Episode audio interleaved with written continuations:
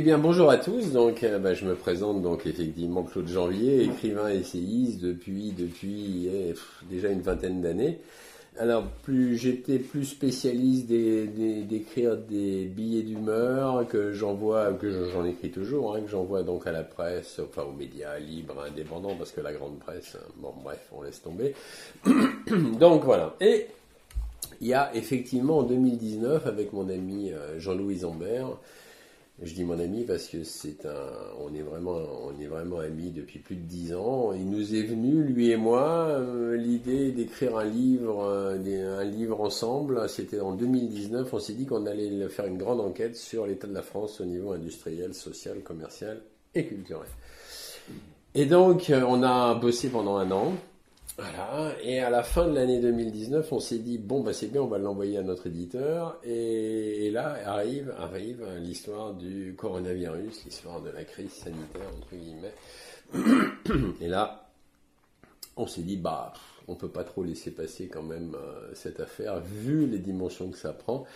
Et donc on a laissé passer les sept premiers mois de, euh, la crise sanitaire jusqu'en juillet 2020. Et puis là on s'est dit on va envoyer notre manuscrit à l'éditeur et c'est ce qu'on a fait. Et l'éditeur donc l'a publié fin décembre 2020. Donc c'est ce livre-là qui s'intitule Le virus et le président.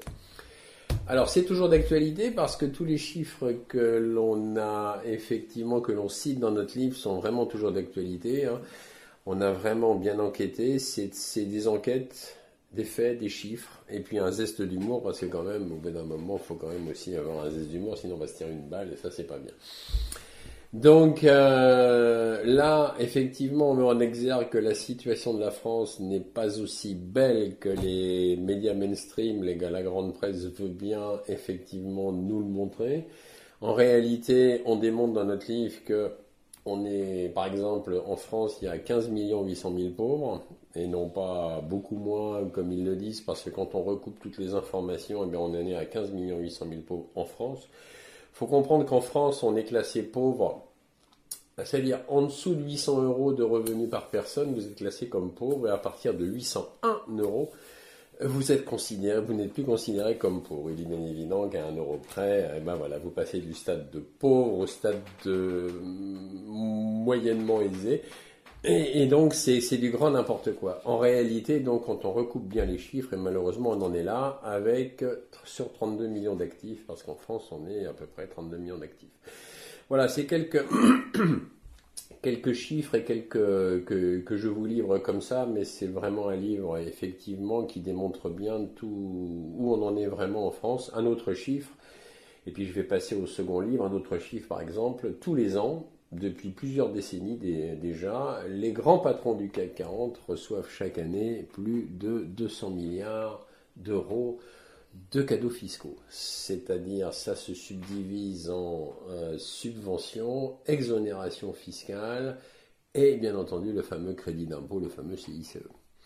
Et ça, c'est pareil, c'est sourcé. Donc, on s'est pas fait attaquer, on s'est pas fait attaquer ni Jean-Loup ni moi pour avoir divulgué ce genre de chiffres. Donc, ce qui veut dire que nos sources sont, sont bonnes. Parce qu'en fait, je sais pas si vous le savez, mais en France, il y a deux moyens d'arrêter un livre. le premier, c'est de l'attaquer en justice.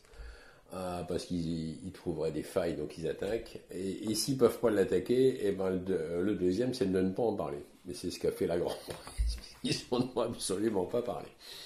Donc on a, on a réussi à, à le promouvoir grâce aux médias libres indépendants, grâce à vous, grâce aux sections, grâce à tout le monde, effectivement, enfin à tout le monde, je- j'entends tous les résistants, hein, on est bien d'accord, parce que de toute façon, euh, bien entendu, il ne faut pas compter sur la grande majorité des médias pour arriver à, à parler de ce genre d'ouvrage et malheureusement d'autres. Voilà, donc ça c'était pour le virus et le président. Et puis, au plus fort de la crise sanitaire, donc au bout d'un an et demi de crise sanitaire, mon ami Jean-Loup et moi, on se dit quand même, euh, à force de discuter avec des gens qu'on rencontre dans la rue, parce que bon, on a le, contact assez facile, lui et moi. Alors lui, il habite dans le Lot ou en Normandie, et c'est vrai que au hasard de nos rencontres, on s'est vite aperçu quand même du, grand désarroi quand même dans, lequel, euh, les gens sont plongés. Ils n'ont rien compris à cette affaire de crise sanitaire. La majorité des gens n'ont rien compris. Ils sont acceptés sans broncher, euh, mais on verra ça plus tard, les confinements, les couvre-feux, les machins, les trucs et les bidules. Ils ont accepté aussi, sans brancher, euh, l'injection triple, voire quadruple injection de liquide prédant euh, frauduleusement appelé vaccin parce que ce ne sont pas des vaccins. Et ça, on va en parler un peu tout à l'heure.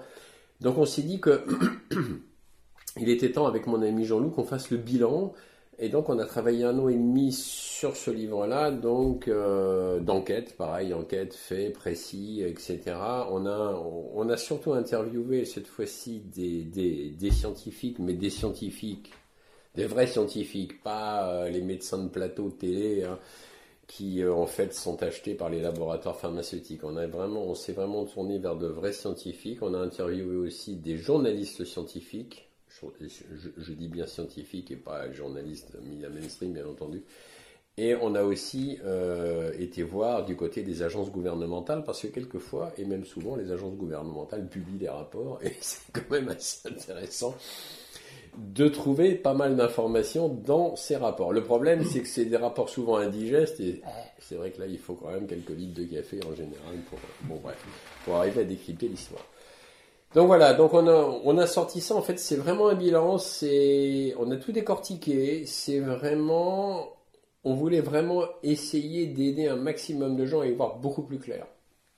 Alors ce livre est intéressant aussi parce que si dans votre famille, des amis, etc., vous avez des gens qui vous disent ouais mais moi attends, euh, j'ai mes opinions, les vaccins, gna, et puis le port du masque, gna et le test RT-PCR, blablabla, bla, et eh bien effectivement, ce livre va effectivement apporter les réponses. Et cette fois-ci, ce sont des réponses vues par des scientifiques, comme je l'ai dit, des journalistes scientifiques et des agences gouvernementales, ce qui fait que c'est beaucoup plus difficile pour une personne de mettre en doute euh, un rapport euh, correct. Voilà. Donc ça, c'est la, c'est la, voilà le pourquoi dont on a voulu sortir ce livre. Et comme son nom l'indique, donc c'est le bilan en 40 questions, 40 fiches chaque fiche, il y a une rubrique en savoir plus qui renvoie donc le lecteur sur des rapports euh, précis. Et en même temps, on l'a intitulé en sous-titre Retour sur deux ans d'infos et d'intox, parce qu'effectivement, de l'info, il y en a eu, mais il y a eu surtout de l'intox. Voilà.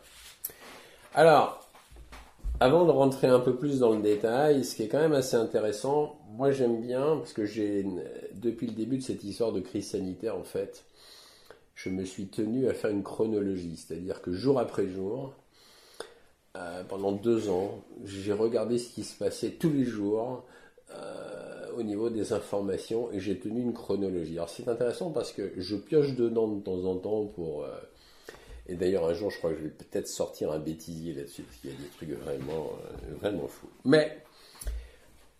Alors, ce qui est intéressant, c'est qu'il y a eu quand même énormément de signes avant-coureurs de cette crise sanitaire, en fait. Et là, voilà, j'ai listé un certain nombre de choses que je vais vous livrer et qui permet un peu de replacer aussi euh, euh, tout, ça dans un, dans un contexte précis. En avril 74, par exemple, ce qui, ne date pas d'hier, 74, hein, ça commence à faire un bout, dans un document rendu public qui s'appelle le National Security Study Memorandum 200, le fameux inénarrable Henry Kissinger, que je ne présente pas, qui était à l'époque conseiller à la sécurité nationale américaine, s'exprime. Et je le cite. Le dépeuplement est l'axe prioritaire de la politique étrangère américaine dans les pays du tiers-monde. Et ça, c'était en avril 1974, c'est quand même très intéressant. 22 mars 80, un monument que je pense que vous connaissez tous, qui s'appelle le monument aux États-Unis Georgia et Guidestone, a été érigé. On ne sait toujours pas par qui, et on ne sait toujours, toujours pas qui l'a financé. Ça a été surnommé le Stonehenge américain. Mais ce qui est intéressant, c'est qu'il y a des commandements qui sont gravés sur les deux faces de ce monument, qui a pris un petit coup dans l'aile d'ailleurs il y a deux ans, hein, mais, ou un an et demi. Mais quand même, ce qui était intéressant, c'est qu'il y a quand même quelques commandements que je vais vous citer là, qui ont été, alors été traduit en anglais, en russe, en hébreu, en arabe, en hindou, en chinois, en espagnol et en swahili. Et voici trois des dix commandements que j'ai relevés qui, me paraissent intéressants. C'est que le premier, c'était maintenir l'humanité en dessous de 500 millions d'individus, en perpétuel équilibre avec la nature. Intéressant quand même. Deux, guider la reproduction intelligemment en améliorant la forme physique et la diversité. Trois, ne pas être un cancer sur la Terre, laisser une place à la nature. Alors, c'est vrai, quand on regarde un peu ça, ça ressemble à s'y méprendre au bouquin qu'a sorti euh, Schwab et Thierry Malray, euh, Le Grand Reset. Bouquin sorti, donc publié en France en septembre 2020. Euh, et d'ailleurs que je conseille souvent de lire parce que d'abord il est téléchargeable gratuitement sur le net, c'est pas la peine de dépenser un euro euh, pour l'acheter, il faut quand même pas charrier, on va pas lui offrir des droits d'auteur à ce monsieur. Mais en même temps c'est intéressant de le, télécharger, de le lire parce que tout est, tout est expliqué dedans, c'est-à-dire que le plan, le plan, euh, tout le plan mondial est dedans. Et donc après, il y, a des gens qui me disent ouais mais c'est pas possible. Bah j'ai dit si c'est écrit, si c'est écrit, c'est que il a écrit quoi, c'est écrit. Alors après, on continue donc dans la dans l'espèce de chronologie des signes avant-coureurs de 1996 à 2006. Il y a eu des, un congrès pour le projet pour la euh, du nouveau enfin du nouveau siècle américain ou la PNAC alors c'est pareil, il y a des extraits intéressants parce que des formes avancées de guerre biologique qui peuvent cibler des génotypes spécifiques peuvent transformer la guerre biologique d'un royaume de la terreur en un, outil politiquement pratique. C'est pareil, c'est sorti entre 96 et 2006. Alors qui a écrit ces mots? Ben, Je vous le donne en mille. Hein. Euh, c'est Paul... Euh, Wolfowitz, que je présente pas, Dick Cheney, que je présente pas non plus, William Crystal, Donald Rumsfeld et, tout le reste des, collaborateurs néocons. Vous savez, les néocons, c'est les, néocons américains, c'est ce qu'on appelle les démocrates, hein, c'est-à-dire, voilà. Mais c'est les néocons. J'aime bien les néocons, je trouve que c'est pas mal. Mais c'est quand même assez intéressant parce que euh, ça, voilà ce qu'il qui déclarait publiquement, c'est même pas caché. Hein. On, on peut même pas dire qu'il le cachait. Alors après, on continue. Le 5 mai 2009, on se rapproche, hein, il y a eu une rencontre à New York organisée à l'initiative de Bill Gates. Je vous présente pas Bill Gates, hein, c'est pareil, qui est quand même le fondateur évidemment du monopole Microsoft entre autres, euh, promoteur en plus par un Facebook de Warren Buffett, etc. Bon bref, et financier de la fondation de Gates et puis aussi euh, grand copain de, David Rockefeller. Donc la réunion. Alors, c'est intéressant parce que c'était une réunion donc qui a eu un peu informelle entre, entre Bill Gates et évidemment le thème, un consensus sur la surpopulation. Comme il serait une cause, ça serait une cause à traiter beaucoup plus rapidement et beaucoup plus euh, que les autres. Donc, euh, on est toujours dans la même ordre d'idée. 2012, ce qui est intéressant en 2012, c'est la cérémonie d'ouverture des Jeux Olympiques de Londres. Alors, euh, pour ceux qui ont un peu suivi, il y a eu une vidéo, donc une cérémonie d'ouverture, ça a été filmé. Et là, c'était quand même surréaliste quand même, parce qu'il y a des lits d'enfants, d'hôpitaux avec des enfants, des infirmières avec des grosses seringues qui veulent picouser les enfants. Non mais c'est quand même une histoire de fou. C'est la cérémonie d'ouverture des Jeux Olympiques à Londres en 2012. On retrouve, on y voit un sosie de Greta Thunberg se cacher sous les couvertures de son lit. On voit, euh, on voit Rowling, l'auteur de Harry Potter, etc., euh, lire une citation de euh, Peter Pan, il y a des démons, des ghouls, enfin bref, on se dit mais qu'est-ce que c'est que ce truc qui est quand même euh, une cérémonie d'ouverture des JO quand même en 2012. Alors, la séquence est réelle. Alors, ce qu'ils ont fait, ils se sont aperçus quand même que cette séquence en film, ça, ça a été un peu loin. Elle n'est pas restée longtemps sur YouTube. Donc du coup, euh, ah, mais, mais, mais, on peut trouver la séquence parce qu'ils l'ont épuré. Ils ont, ils se sont rendus compte quand même que ça posait beaucoup de Il y a eu des réactions quand même. Et donc du coup, ils l'ont épuré, mais on trouve, on peut trouver toujours la vidéo originale sur Dailymotion. Je le dis parce que c'est toujours intéressant d'aller jeter un œil. On arrive en 2018. La Banque mondiale, alors ça c'est intéressant, la Banque mondiale commande des tests de dépistage du Covid-19. destiné à plusieurs États. 2018, toujours pas d'apparition du SARS-CoV-2, donc le, coronavirus. Donc on se dit, c'est quand même intéressant. Le fameux 18 octobre 2019, il y a eu le fameux Event 201, je pense que ça vous connaissez tous un peu. Donc je ne vais pas m'étendre là-dessus, mais c'est donc effectivement une réunion euh, de gens d'ailleurs assez, différents, mais quand même euh, des têtes de file d'un petit peu partout, euh, qui effectivement font tout un espèce de, de plan en cas d'épidémie et de conseils s'il y a une épidémie mondiale, de conseils à tous les gouvernements, etc. Mais on n'est toujours pas début 2020. Donc c'est quand même assez intéressant.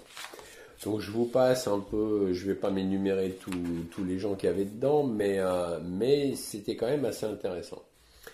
Novembre 2019, puisqu'on est toujours aussi euh, après cet event de sang, il y a Netflix, que je vous présente pas non plus, diffuse la saison 2 d'Explained, une série documentaire prédisant qu'un virus mortel apparaîtrait sur un des marchés insalubres du, du sud-est asiatique. Ah, c'est intéressant quand même. Euh, et alors, pour annoncer cette catastrophe, leur choix s'est porté, je vous le donne en mille, sur Bill Gates, qui joue le rôle un peu d'un espèce d'illuminé. Euh, je ne sais pas comment je pourrais vous comparer ça.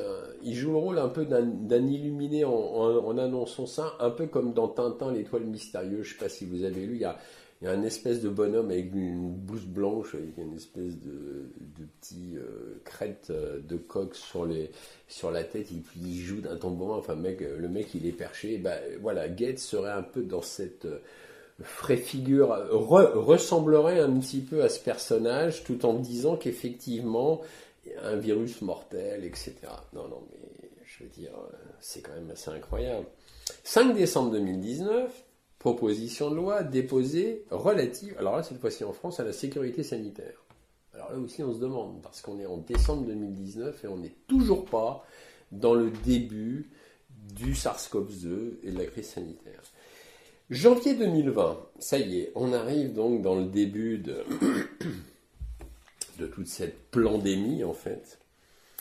Mais alors, ce qui est intéressant, c'est que j'avais, j'ai chopé une interview que le fondateur, enfin que le PDG de BioNTech, donc associé à Pfizer, hein, le PDG de BioNTech, le 20 novembre 2020, s'est expliqué devant la presse et il a donné une interview au point en disant, et je vais le citer, il ne nous aura pas fallu beaucoup de temps euh, pour élaborer euh, un vaccin puisque le vaccin, selon donc le directeur de BioNTech, il l'a déclaré, il s'appelle Ugur ça, ça c'est le nom du, directeur de BioNTech, il a dit que son vaccin était prêt. Il a été prêt en quelques heures en janvier 2020. Donc il l'a déclaré, il a déclaré ça en novembre 2020. Donc en novembre 2020, il a dit au point, voilà, notre vaccin était prêt en janvier 2020. Mais en janvier 2020, on est toujours pas, on est dans les début, les balbutiements de la crise sanitaire. Donc, si c'était pas prévu avant, moi je veux bien tout ce qu'on veut, mais enfin, au bout d'un moment, on peut, se dire que non, c'était pas prévu. Ben, si, c'était prévu, parce que quand on commence à faire la liste justement de tous les signes avant-coureurs, on se dit, mais euh, c'est pas possible, quoi. C'est pas possible qu'il n'y ait pas eu un plan derrière cela, bien, bien entendu.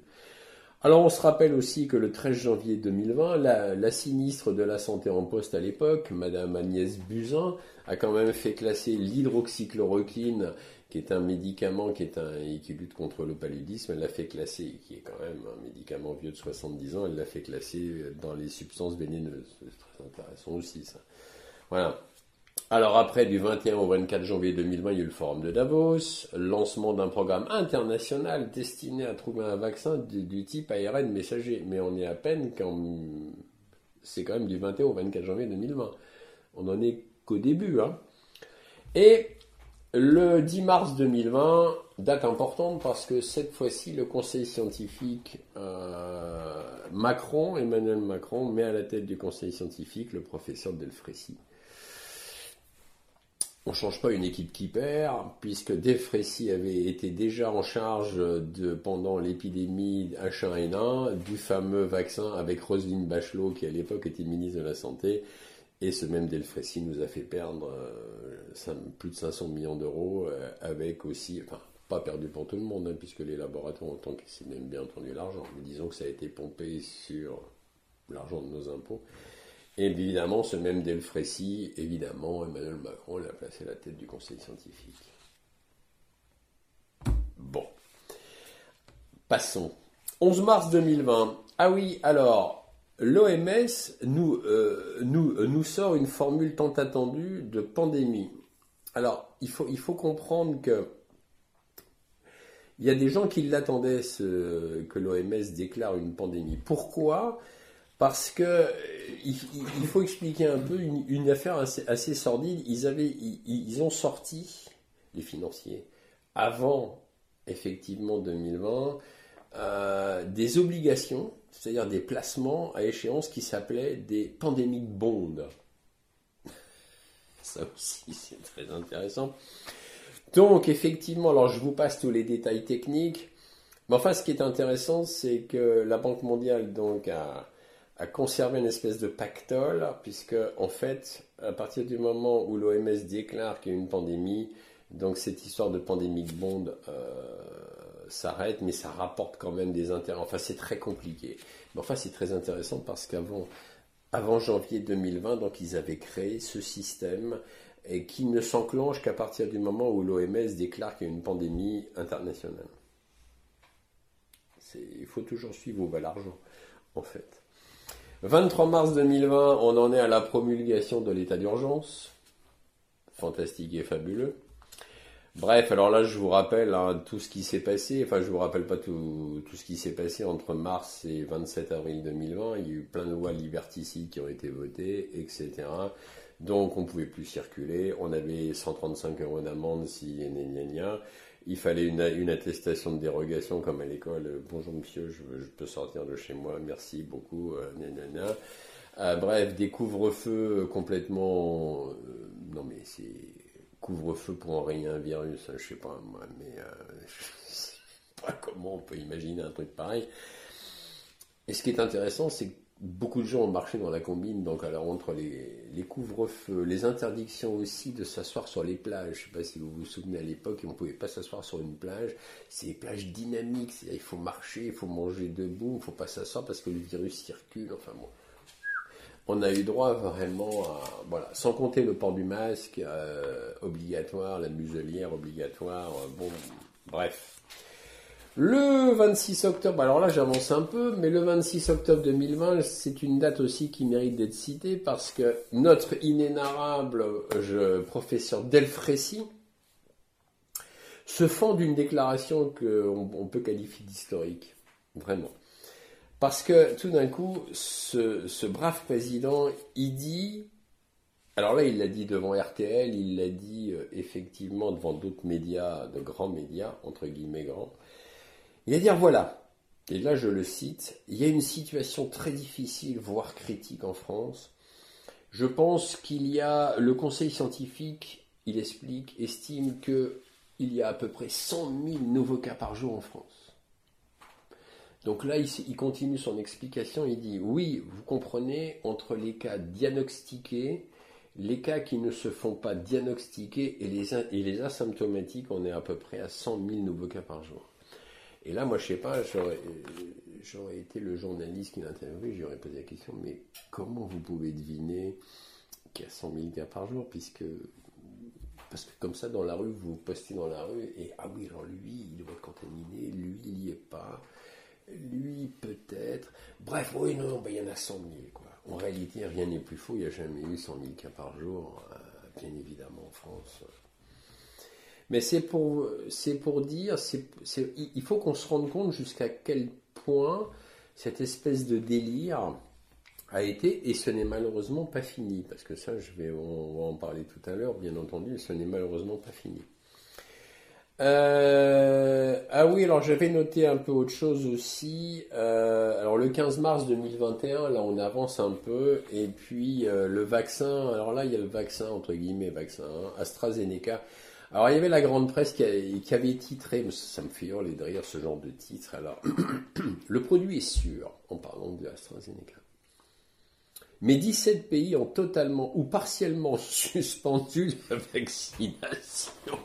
Et ça, c'était titré dans la presse.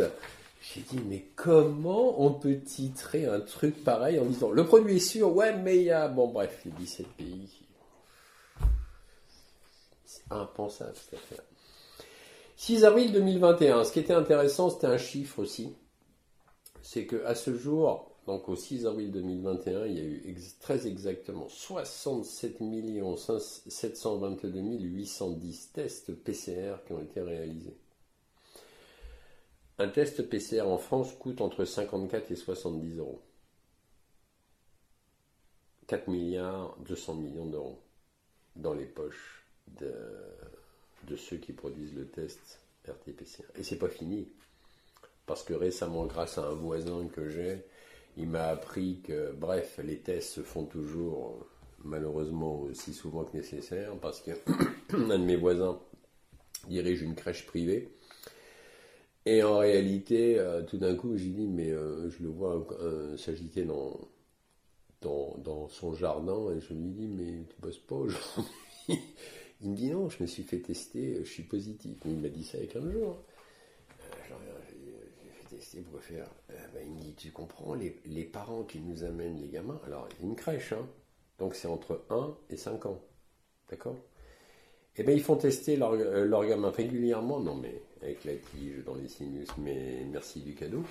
Il y en a toujours un, bien entendu, puisque ces tests sont faux, mais ça je vais y revenir, euh, qui est positif. Donc à ce moment-là, ils exigent que le dirigeant de la crèche et son épouse, puisqu'ils sont deux à, diriger, à diriger la crèche, se fassent tester. Ils se sont fait tester, ils sont positifs. Du coup, la crèche fermée. Enfin, du coup, des problèmes infernaux, quoi. Euh, obligation de se retester dix jours après. Alors après, on se demande pourquoi il y a toujours autant de tests. Mais en réalité, j'ai surpris un article il n'y a pas longtemps, dans 20 minutes, c'est ça, si ma mémoire est bonne, qu'entre le 12 et le 18 septembre, il y a eu plus d'un million 118 000 tests RT-PCR en France. Là, entre le 18 et le... J'ai le chiffre un peu plus loin, mais entre le 18 et le 20, 20 euh, ou 22 septembre 2022. Donc, quand on pense que cette histoire est terminée, malheureusement, elle est bien loin d'être terminée. Parce que les gens sont toujours un peu dans cette espèce de, de, train-train conditionné où il faut aller se faire tester, etc. Et en plus, bon, les médias s'en donnent un cœur joint. Hein. Donc, voilà un peu le, voilà un peu la chronologie. Donc il y a eu quelques signes avant-coureurs. Il y en a eu d'autres, hein, mais je ne vais pas vous.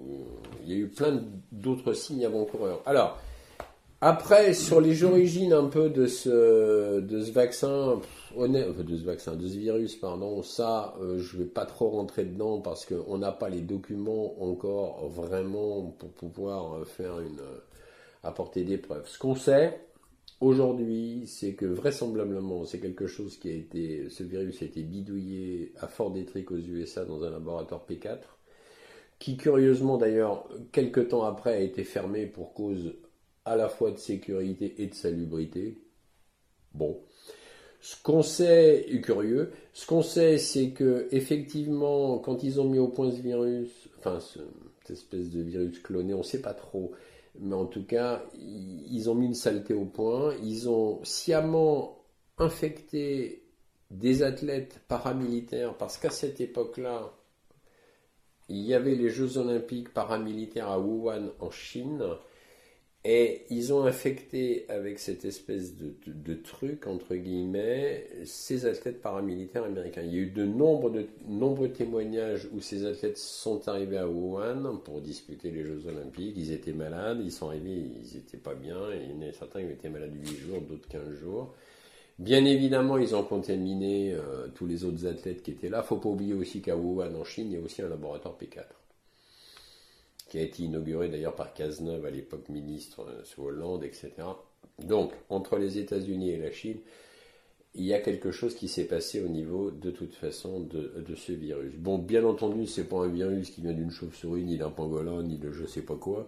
Ça, c'est bien évidemment que non. Ça, c'est du grand pipeau.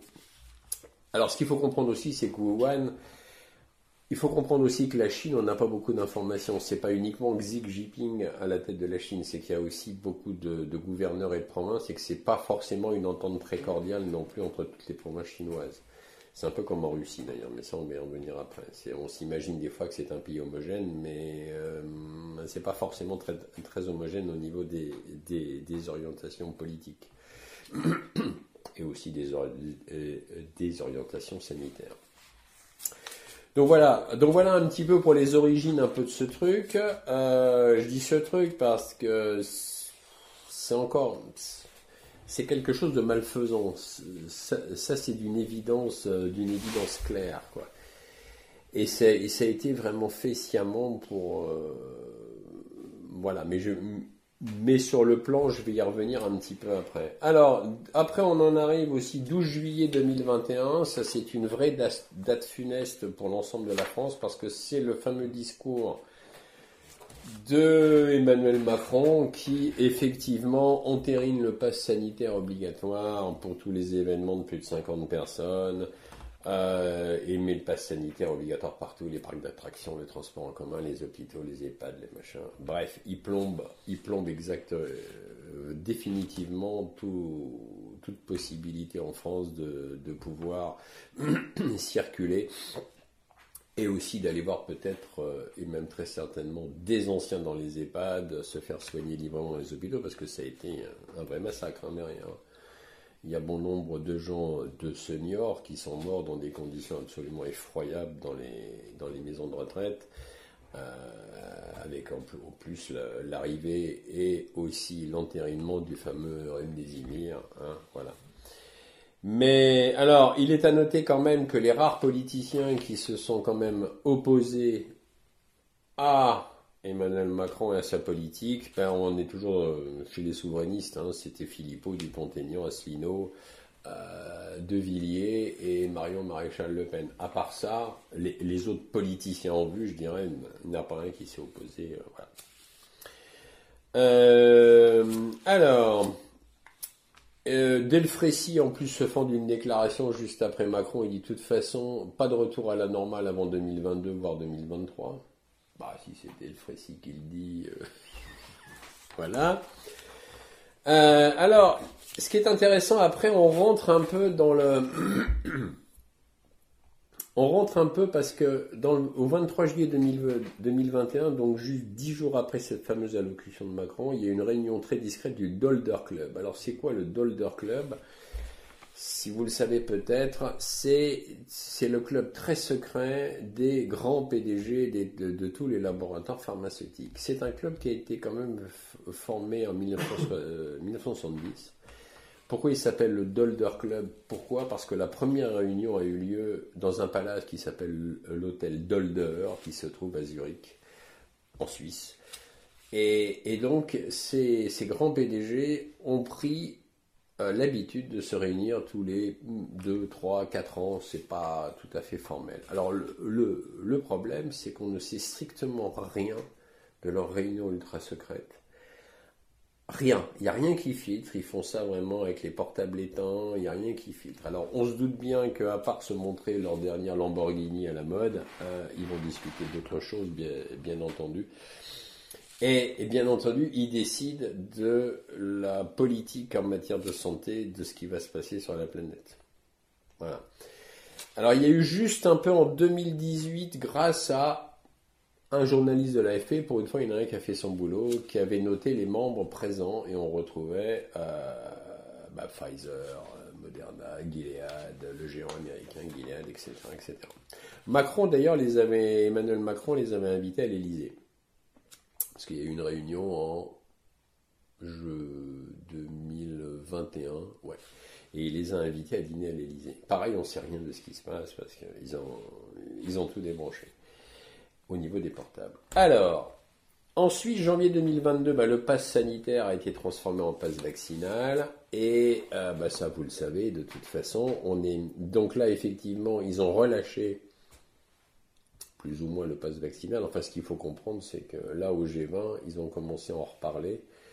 Euh, ils ont reparlé du pass, euh, pas du pass vaccinal, mais ils ont parlé ici d'un espèce de passeport maintenant vaccinal, qui de toute façon va être joint au passeport numérique européen. Parce que ce qu'il faut comprendre, c'est que le passeport numérique européen a été voté par l'ensemble des députés européens, à part quelques-uns qui s'y sont opposés, comme Virginie Joron, par exemple, députée RN, qui elle s'est battue pour que pour qu'il y ait beaucoup d'amendements pour que pour pas que ce euh, passeport numérique européen voit le jour et surtout pas dans des conditions comme ça, mais ils ont été peut-être une poignée de députés européens à s'opposer, alors que la majorité, bien entendu, l'a voté. Donc ce qui fait que nous avons un passeport euh, numérique européen qui, là, est entériné fin novembre, si ma mémoire est bonne, oui c'est ça, et dedans, bah, dans ce passeport numérique européen, vous avez tout dedans. Vous avez votre photo, vous aurez votre photo dans le QR code, vous aurez votre passeport, la carte d'identité, le permis de conduire, euh, vos données bancaires et surtout vos données médicales et votre passeport vaccinal. Alors ce qui est intéressant, c'est que toutes vos pathologies seront dans ce fameux passeport numérique européen. Ce qui fait qu'alors bien évidemment les députés européens se sont voulus rassurants. Oui, mais vous comprenez, ça ne sera pas géré par les GAFAM. Ah, on est rassuré. Oui, ça va être géré par des sociétés privées. Ah, ben, on va pas être rassuré du tout alors. Parce qu'effectivement, vos données confidentielles vont être gérées par des sociétés privées. Et là, eh ben, tout débordement est possible. Parce que de toute façon, bien entendu que bah, si, je sais pas, si quelqu'un souffre d'un malaise, enfin, une difformité cardiaque, un autre, euh, un cancer, euh, euh, présente des risques d'AVC, ben, bien entendu que ces données vont fuiter et bien entendu que ces données vont aller droit dans les cabinets d'assurance, dans les banques, et puis tiens, ben, mon prêt, ah non, cher monsieur, votre prêt, un petit souffle au cœur, vous comprenez votre prêt, ou alors je vais le voir à la hausse au niveau des primes, enfin voilà.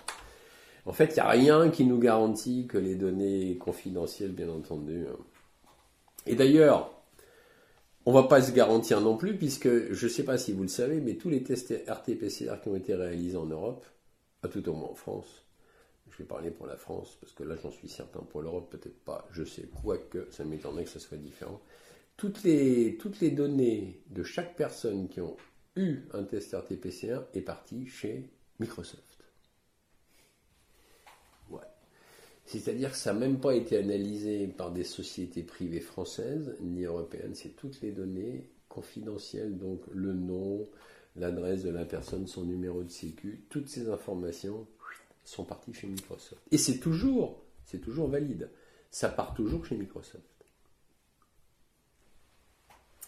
Donc voilà, donc ils sont en train de nous faire le coup du, ben, ils sont en train de nous faire le coup. Alors de, effectivement de l'uniformisation mondiale, hein. c'est ce qu'ils veulent, hein. puisque l'OMS en a profité aussi du conflit, euh, du, conflit euh, russo, euh, russo-ukrainien, excusez-moi pour le téléphone, je vais le mettre en, en, en bien entendu en hors ligne, en avion. Voilà. J'avais oublié de le couper, j'en suis infiniment désolé. Alors, euh, du coup, ça m'a fait perdre le fil. J'en étais. Euh, j'en étais, j'en étais, j'en étais. Les données chez Microsoft. Voilà, les données chez Microsoft. Ouais, alors, parce que ce qu'il faut comprendre, c'est que voilà, l'OMS a profité, ça y est, ça me revient. L'OMS a profité du conflit russo-ukrainien, enfin, qui n'est même pas un conflit russo-ukrainien, qui est plutôt un conflit russo-OTAN. Voilà on va y revenir tout à l'heure aussi. Et pour euh, signer des accords avec des sociétés privées pour étudier l'élaboration d'un plan euh, d'un passeport numérique mondial. Donc on est en plein dedans, c'est-à-dire passeport numérique européen va voir le jour, le passe vaccinal va être de toute façon inséré dans le passeport numérique européen et l'OMS est en train de bosser sur un passeport numérique mondial. Donc la puce sous la peau que nous vendent Bill Gates depuis plus de 10 ans, bien entendu qu'ils sont, ils sont en plein dedans, et que bien entendu que d'ici, je pense, une dizaine d'années, la puce sous la peau avec toutes les informations dedans. Parce que pour l'instant, ce passe numérique européen sera dans un portable, mais donc, mais euh, de préférence effectivement un iPhone ou quelque chose d'assez élaboré. Mais comme tout le monde n'a pas effectivement ce genre de téléphone, à un moment donné, bah, ils vont parer au plus simple. Hein. Ou alors, où ils offriront un smartphone effectivement à chaque Français qui n'en ont pas. Ou alors, et bien entendu, on va se diriger vers la puce euh, vers la, puce sous la peau. Alors, en plus, bon, alors ce qu'il faut comprendre, c'est que ce virus, euh, déjà, tout ce barouf qui a été fait a été fait vraiment pour contrôler de plus en plus la population, parce qu'en fait, ça n'a pas été fait du tout pour, euh, éloigner, soi-disant, la menace d'un virus, parce que ce virus a un taux de, un létalité très faible. en fait, il a un taux de létalité de quasiment moins de 2%. Euh, il a un taux de contamination hyper faible et, en plus tous les chiffres au niveau international des décès ont été bidouillés. Alors ça c'est pareil, c'est quelque chose qu'on explique dans notre livre. Je vais vous donner rapidement un exemple, mais il y a d'autres exemples dans, dans, notre livre. Santé publique France. J'ai épluché personnellement le rapport qui est paru dans Santé publique France du 1er avril 2021. Donc il fait état du nombre des décès Covid de mars 2020 à avril 2021.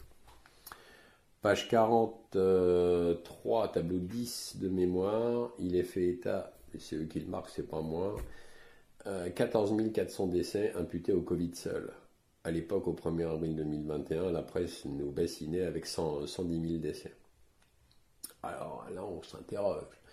Alors, deux colonnes plus loin, ils disent oui, mais alors, on peut ajouter à ce chiffre de 14 400 23 000, je ne sais plus, 700 ou 500. Parce qu'on les a imputés au COVID, au COVID, mais ce sont des gens qui avaient déjà une ou plusieurs comorbidités, c'est-à-dire euh, faiblesse cardiaque, je ne sais pas quoi, un risque d'AVC, diabète, enfin voilà. Ah oui, mais alors là, on n'est plus dans le Covid seul, on est dans. Voilà. Donc on, a, on en arrivait toujours. Alors admettons qu'on on additionne les deux colonnes, on était à 40 000, 41 000 ou 38 000, 39 000. Moi, je me dis, ben, on est toujours loin des 110 000. Hein. Euh, alors, à quelques pages plus loin, parce que ce rapport, il fait ça, indigeste. Je finis par tomber sur. Ah oui, oui, il parle des 110 000 décès. Ah, super. Alors là, je me dis, ouais, super. Oui, mais c'est toute cause confondue. Ah. Donc, toutes courses confondues. J'ai dit, mais c'est une blague ou quoi? Non, non, alors 110 euh, 000 décès, toutes courses confondues. Alors, ça veut dire que dedans, il y a des gens qui, malheureusement, sont décédés de cancer, sont décédés d'infarctus, sont décédés. Donc, c'est un énorme mensonge, déjà au niveau de la France. Six mois plus tard, ou six ou sept mois plus tard, un politicien britannique du nom de Nigel Farage enquête, alors c'était assez étonnant, il fait la même enquête que nous et chez le pendant de Santé publique France en Grande-Bretagne, il trouve qu'effectivement, bah, il n'y avait que 17 000 décès putain, Covid seul, alors que les tabloïds anglais euh, faisaient état à l'époque de plus de 120 000 décès. Euh, et j'ai appris récemment, il n'y a pas si longtemps que ça, qu'en Italie, exactement la même histoire.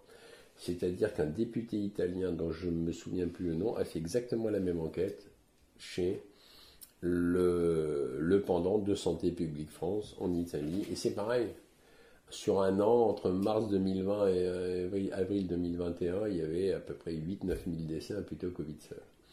Donc ce qui est intéressant, c'est que... Alors on peut en déduire que...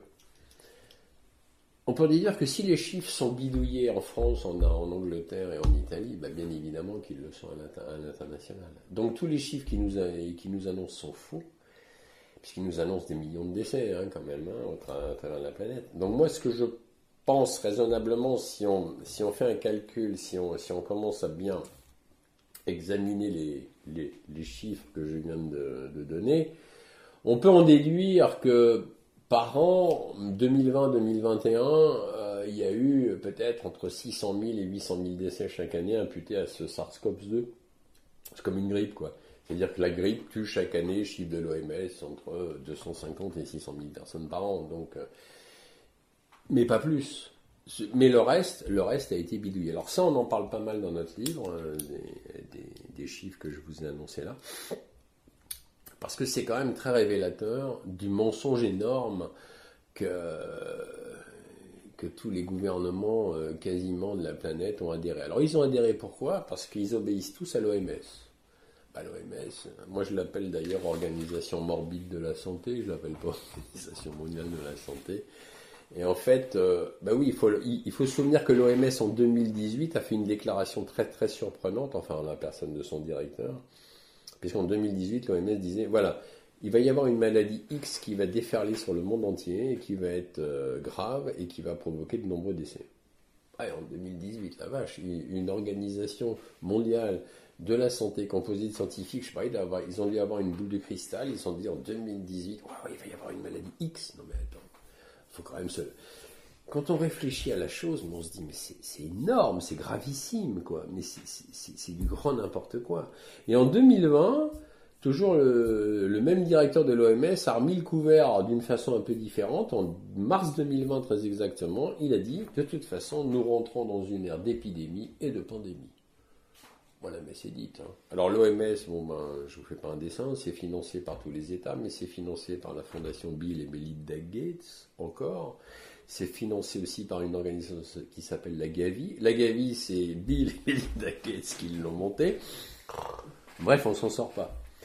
Alors tout ça, c'est une manœuvre bien évidemment coercitive pour euh, bah, faire en sorte que les gens soient de plus en plus esclaves, on est bien d'accord, et, ça émane toujours de la finance euh, internationale telle que nous la connaissons, la finance sioniste internationale, puisque de toute façon on est en plein dedans. Et c'est ça, qui est fou, c'est que comme ils n'ont pas réussi à... Ils veulent accélérer l'agenda. Donc ils se sont dit ça prend trop de temps, donc ils ont mis ce SARS-CoV-2 là, mais comme ils ne réussissent pas, et c'est là qu'on va arriver aussi à une un autre volet, comme ça prend pas, ça prend trop de temps, c'est pour ça que maintenant on en arrive au conflit euh, russo-OTAN, puisque de toute façon ils veulent accélérer les choses quoi. Alors avant qu'on rentre dans cette affaire de, conflit, parce que je vais vous en parler un peu, j'ai des chiffres très intéressants quand même pour Santé publique France, et là, pour employer un mot à la mode, vous allez halluciner. En 2020, c'est des, des, chiffres officiels. 2020, hein. Santé publique France a reçu, tenez-vous bien, alors Santé publique France, c'est 659 agents. D'accord? C'est un organisme d'État qui dépend du ministère de la Santé, donc logé par l'État. Donc de toute façon, ils ne payent pas le loyer, ils ne payent pas le chauffage, ils ne payent pas l'électricité, ils ne payent rien. Il y a le salaire effectivement des employés, mais qui, bon, je ne pense pas que ce soit des salaires euh, pharaoniques, peut-être son, directeur ou ses directrices, mais enfin les, les, employés, ce sont des, des salaires, je dirais presque un peu standards. Dotation 2020, Santé publique France, 800 millions d'euros.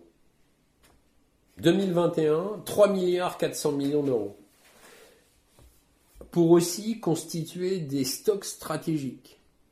Alors je me suis toujours demandé qu'est-ce que ça pouvait bien être ces stocks stratégiques. Alors soit c'est du champagne cristal Roderer, vous savez, euh, le champagne d'ordre de prix, soit c'est des bouteilles de Romanée Conti, c'est toujours hors de prix, soit c'est du Langélus ou du Cheval Blanc qui sont des Bordeaux Grand Cru à je sais pas combien de milliers d'euros la bouteille, soit je sais pas ce qu'ils font de ce pognon. Et là je suis tombé sur les chiffres de 2022.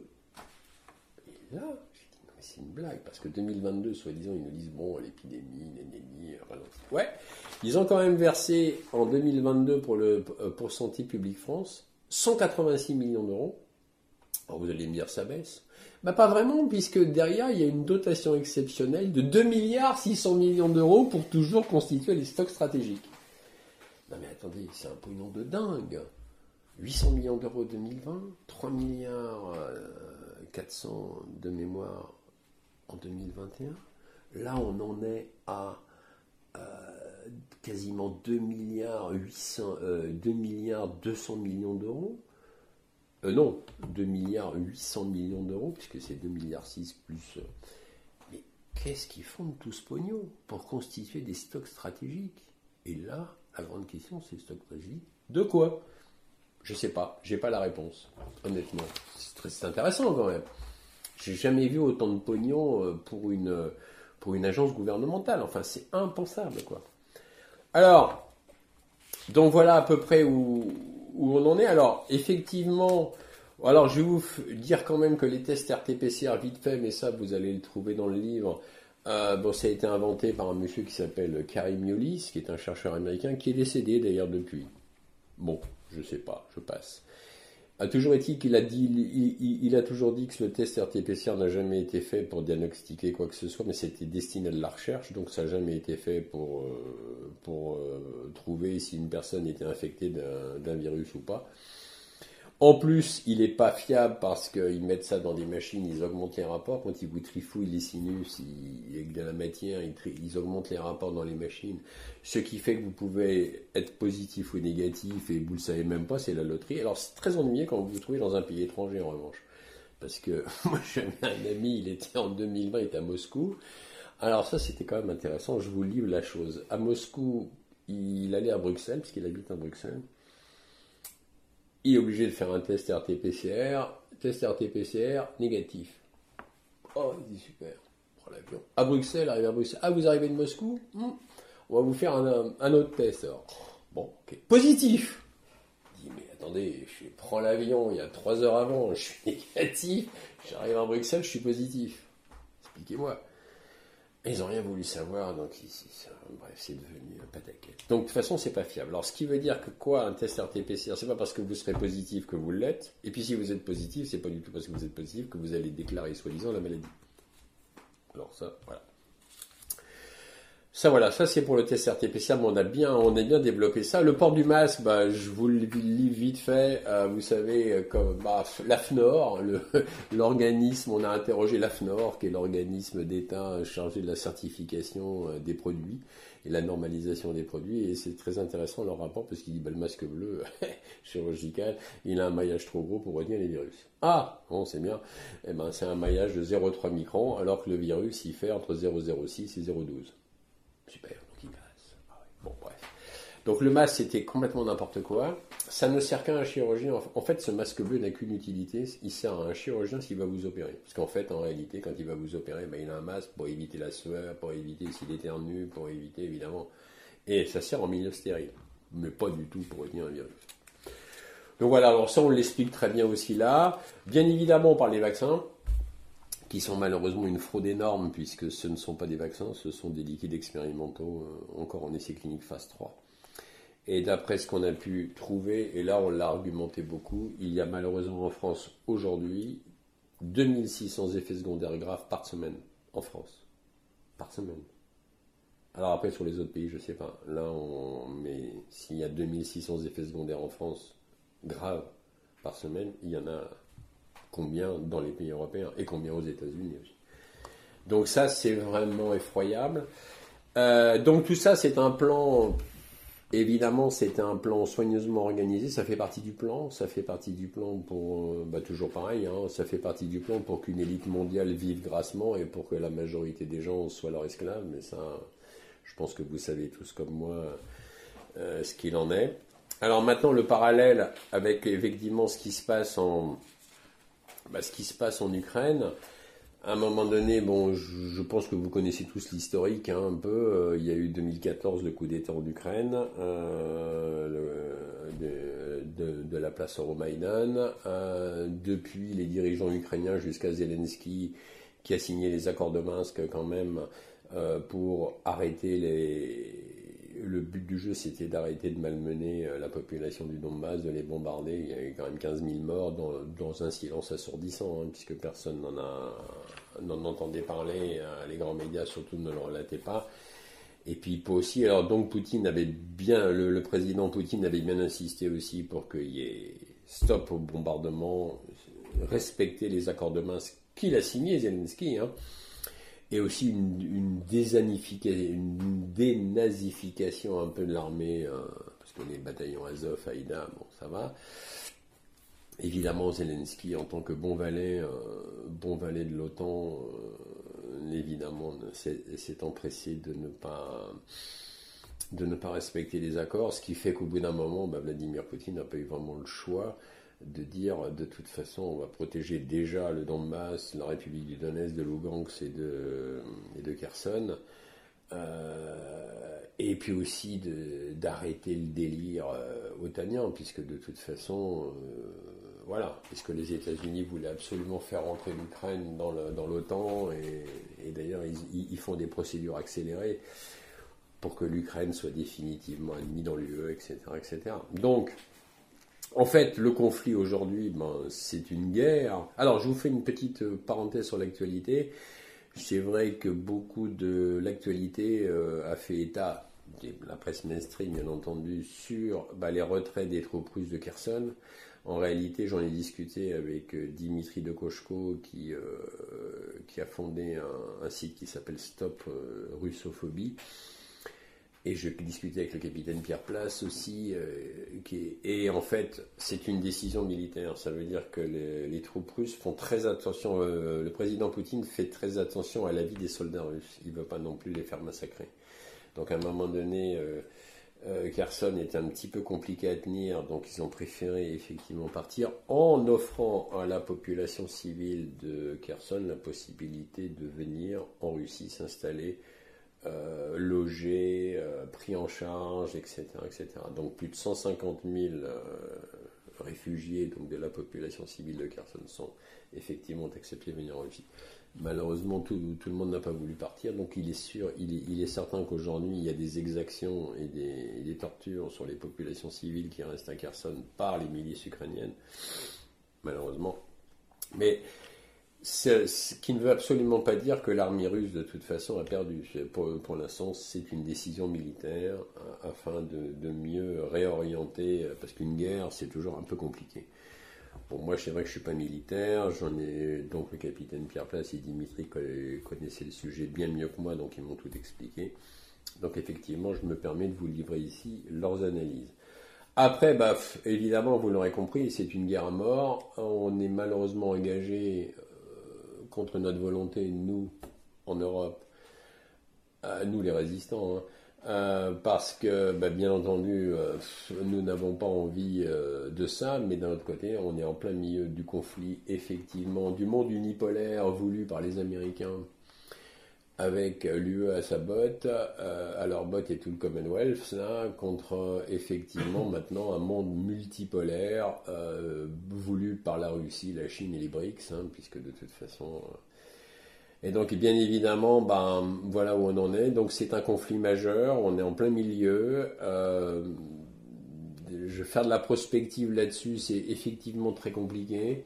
On ne peut pas dire qui, va gagner. Moi, ce que je souhaite, bien entendu, comme beaucoup de gens, c'est qu'on bascule enfin vers un monde multipolaire et qu'on arrête d'être dominé par, par les USA qui ne sont de toute façon que des pilleurs. Hein, parce que ce pays a, un peu plus de 200 ans d'existence et c'est quasiment presque 200 ans de guerre.